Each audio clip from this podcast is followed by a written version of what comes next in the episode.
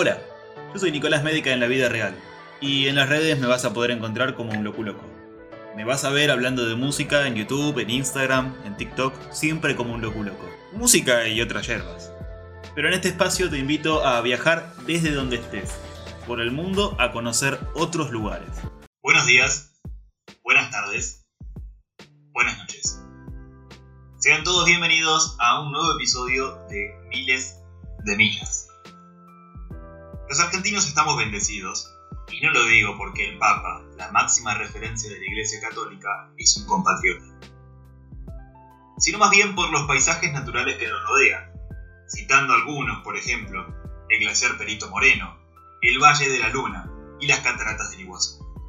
Estas últimas son el emblema, el ícono, un distintivo de una de las provincias del norte del país. Aunque hoy no vengo a hablar sobre las cataratas Iguazú, que por si no lo saben es una localidad y no es la capital de la provincia. Hoy propongo un viaje al mero centro de la provincia de Misiones. Partamos desde la ciudad de Buenos Aires. Entre el Luna Park, emblemático estadio de la ciudad, recordado entre otros hechos históricos por el casamiento de Diego Maradona y un récord de recitales del Potro Rodrigo, y Campo Grande, en Misiones, hay una distancia de 1050 kilómetros, unas 200 horas a pie. Como siempre, relativicemos el tiempo. El récord para terminar el juego Super Mario Bros. es de 4 minutos y 55 segundos. Entonces, podríamos pasar unas 2400 veces en el mismo tiempo en el que vamos caminando desde el estadio hasta Campo Grande.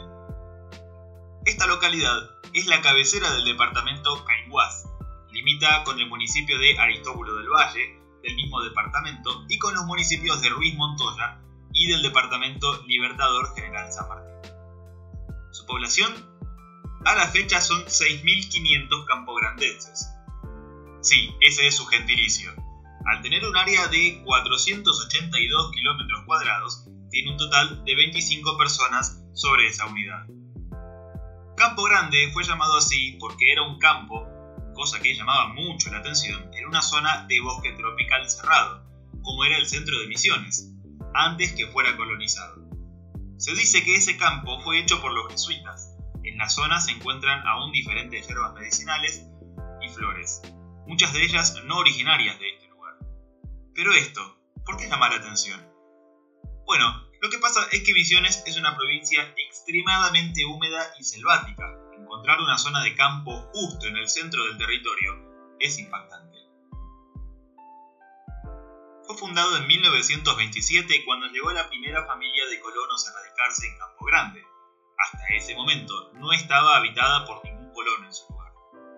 En sus inmediaciones vivían esporádicamente algunos fugitivos brasileños que practicaban la caza y la pesca y algunos integrantes de tribus guaraníes. Las calles en Campo Grande tienen dos notables corrientes al momento de rendir homenajes. De la calle Jardín de América hacia el oeste de la localidad, se nombran con ciudades y países de América Latina, entre las que encontramos a Costa Rica, México y Honduras, por nombrar algunas. También podemos caminar por la calle República Argentina.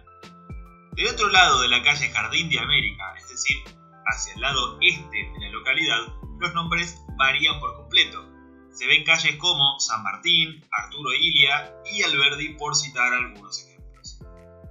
Que para quienes no lo saben, son próceres de la historia argentina, a excepción de Arturo Ilia que fue un presidente también de nuestro país. También me cautivó ver que no tienen avenidas, siquiera una principal. Lo que divide a esta localidad en dos es la ruta provincial número 8, la cual la corta de norte a sur y permite ir de este a oeste de la provincia. Para un porteño tradicional que poco conoce de su país y solo sabe lo que se rumorea o se ven por fotos de nuestro vasto y hermoso territorio, puedo recordar que Misiones, además de las cataratas, de las tradiciones jesuitas y de su característico calor, es reconocido por el color rojo de su tierra, y Campo Grande no es la excepción, pero además de todo esto, me encandiló que el suelo está fragmentado, como si fuesen porciones de tierra, pero con algunas grietas. Para hablar de alojamientos, recurrí a Airbnb, la plataforma que permite alquilar habitaciones, casas, casas de departamento, departamentos, que por lo general tienen costos más económicos que alquilar una habitación en un hotel tradicional. Encontré en total tres opciones de alojamiento, una dentro de la localidad y otras dos en los alrededores. Si bien son bastante parecidas entre sí, por lo general son cabañas con un costo promedio de 24 dólares americanos, es decir, 3.312 pesos argentinos si lo convertimos al valor blue por noche o por día, depende cómo lo quieras ver. Un dato que también me gustaría destacar es que por las importantes fiestas que se realizan del Día del Maestro, Campo Grande es conocida como la capital provincial del docente. Por lo general, mis podcasts tratan sobre temas de turismo, pero al tratarse de una situación tan particular, la que estamos atravesando en Córdoba por los incendios en las sierras de la provincia, aprovecho y comento que Greenpeace, una de las sociedades no gubernamentales más involucradas en el cuidado del medio ambiente, apoyó un reclamo en Campo Grande, Misiones. La organización ecologista apoya la denuncia de la comunidad Cacupé en Campo Grande, Misiones, quienes se ven afectados por la extracción forestal realizada por la empresa Carva Sociedad Anónima, autorizada por el Ministerio de Ecología y Recursos Naturales Renovables de la provincia sin su consentimiento, aprovechando que desde la segunda etapa de aislamiento social preventivo y obligatorio, esta actividad le estaba permitida a nivel nacional. Cualquier actividad en su territorio debe contar con el conocimiento previo y el consenso de las comunidades. Esta destrucción no debía realizarse. Ante la crisis sanitaria, climática y de biodiversidad, lo mejor que podemos hacer es proteger la selva, afirmó Noemí Cruz de la campaña de bosques de Greenpeace. En febrero de este año de 2020, miembros de las comunidades habían logrado frenar a las motosierras y a las maquinarias. Sin embargo, hoy están imposibilitados por las restricciones de la cuarentena de detener la destrucción de la selva.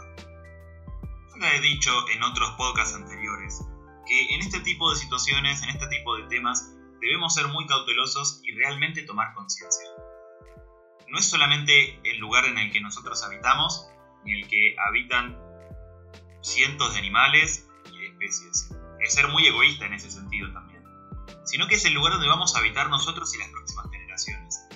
Realmente no cuesta nada desde el lugar de cada uno, porque yo trato de hacerlo de verdad, probablemente a veces, a veces falle por una cuestión de automatización y de costumbre, pero realmente no cuesta nada el acto de acercarse y arrojar el residuo al cesto correspondiente. Caminar, ¿eh? uno o dos pasos más si estamos en la calle caminar y tirarlo en el cesto correspondiente, o si no podemos, guardarlo en el bolsillo y tirarlo más tarde. separarlo, trato de hacerlo, a veces fallo, pero trato de hacerlo. Y yo le pido a la gente que me está escuchando que se tomen un minuto más y puedan separar en dos su residuo Está bien, nosotros con eso no vamos a frenar que empresas vayan y talen selvas o vayan y talen bosques. Pero sí vamos a lograr aportar nuestro granito de arena. Bueno, en relación a eso, al menos en Argentina, el aislamiento preventivo continúa. Si bien en todo el territorio es desparejo, no es igual en todo el país, ciertas partes continúan con este método preventivo de contagio contra el COVID-19 entonces se recurre a prácticas que eran propias de otro tiempo. Es como un viaje al pasado. En ese contexto fue que se dio la reapertura de un autocine. El viejo formato de proyección de películas que se volvió a poner de moda con la pandemia se vivió a pleno el fin de semana anterior en la localidad gracias a una iniciativa de la municipalidad. Con producciones audiovisuales grabadas en misiones, como El Plan Divino de Víctor Laplace y Cara Sucia, escrita y dirigida por Gastón Gularte, los locales pudieron conmemorar una actividad que en cierto modo aporta una cuota de nostalgia y creatividad para crear entretenimiento. El cupo máximo de vehículos por función fue de 50 autos, con hasta 4 personas en el interior de cada coche. Todos tuvieron sus entradas participando de sorteos de vouchers en las diferentes radios locales. Nuestra idea es hacer este tipo de proyecciones al menos una vez al mes e ir alternando para que más familias puedan disfrutarlo, según se declaró desde la Municipalidad de Campo Grande. Cabe destacar que las funciones se realizaron bajo estricto protocolo sanitario establecido con el apoyo del Ministerio de Cultura de Misiones. ¿Y a qué viene esto? ¿Porque estoy haciendo algún tipo de propaganda? No, realmente no, ni mucho menos. Pero como saben y como he dicho en varios podcasts anteriores, cada vez que yo me siento a grabar un capítulo de miles de millas, busco información sobre el lugar en el que voy a hablar para no sentarme y decir, sí, es muy lindo porque tiene una y otra cosa. No, eso realmente no me gusta, no es serio, no es profesional. Entonces yo trato de contar una historia a través de estos episodios. ¿Y a qué viene esto?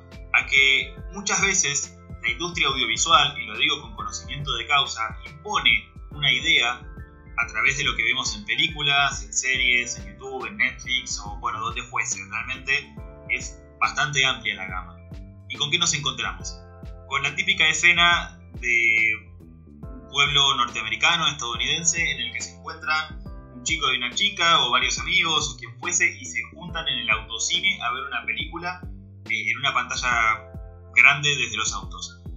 Y no sé si eso es muy tradicional, por lo menos en Argentina, pero tiene cierta, cierta cuota de, nostalgia, de, felicidad, y está bueno dentro de todo lo malo que nos toca vivir como sociedad, que es respecto al aislamiento preventivo y a un montón de noticias que son totalmente ajenas a estos podcasts, que podamos recrear ese tipo de prácticas.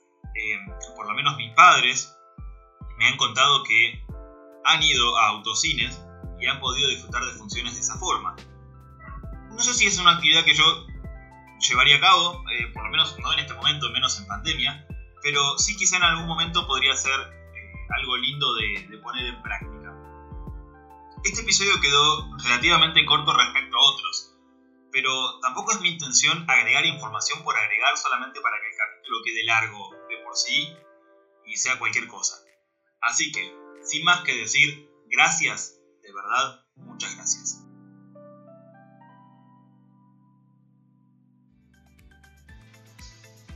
Podés suscribirte y hacerle llegar a todos un mensaje sobre este hermoso modo de vida que es viajando. Recordá que podés verme en YouTube como un loculoco, en TikTok como un loculoco, en Instagram como arroba un loculoco, Podés leerme en Twitter como arroba un loculoco y me vas a encontrar acá también como un loculoco. Nos vemos, nos escuchamos la semana que viene dentro de las posibilidades. Un saludo a todo el mundo.